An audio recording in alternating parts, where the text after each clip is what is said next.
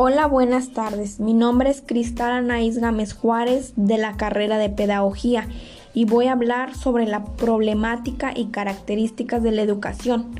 Bueno, el término educación hace referencia a un proceso donde se involucran diversos individuos, donde se encuentran inmersos otros procesos como el de aprender y asimilar conocimiento por medio de información. Así pues, en México se tiene la educación básica que engloba inicial, básica, media, superior.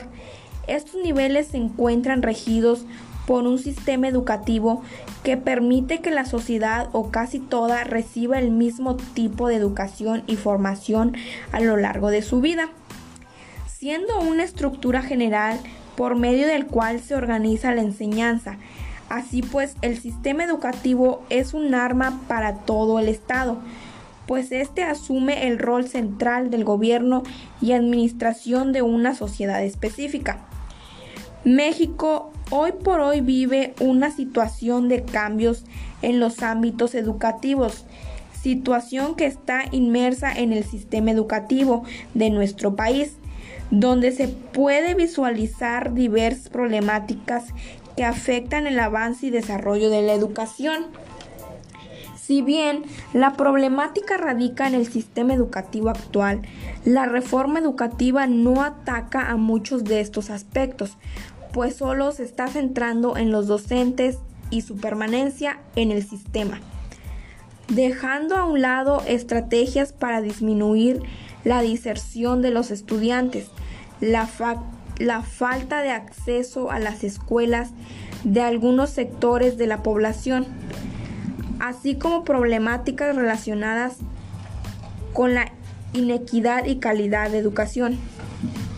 Uno de los principales problemas del sistema educativo mexicano es que no garantizan la educación a la mayor parte de los ciudadanos. Esta es la razón por la que existen comunidades que a lo largo de su vida no se reciben la educación básica, un derecho humano fundamental y mucho menos logran tener un certificado de bachillerato. Los factores más comunes de la falta de cobertura educativa se relacionan con variables sociales y económicas. Muchas familias, tanto en comunidades rurales como urbanas, requieren que todos sus miembros realicen labores remuneradas para conseguir un ingreso mínimo de supervivencia. Existen muchos remotas, en su mayoría indígenas, que no cuentan con opciones educativas cercanas, por lo que solo reciben educación formal. Aquellos que tienen la oportunidad de transportarse a otras comunidades de manera diaria, aunque es cada vez menos frecuente. En las familias todavía existe la costumbre de limitar los alcances educativos en las niñas, centrando los esfuerzos únicamente en la preparación académica de los varones.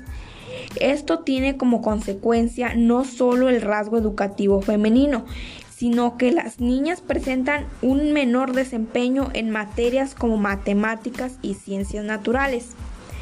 A pesar de algunos indicadores de la educación en México, muestran una mejoría en términos absolutos, como en el caso del grado promedio de escolaridad o en el alfabetismo, los retos que enfrentan el sistema aún son más importantes.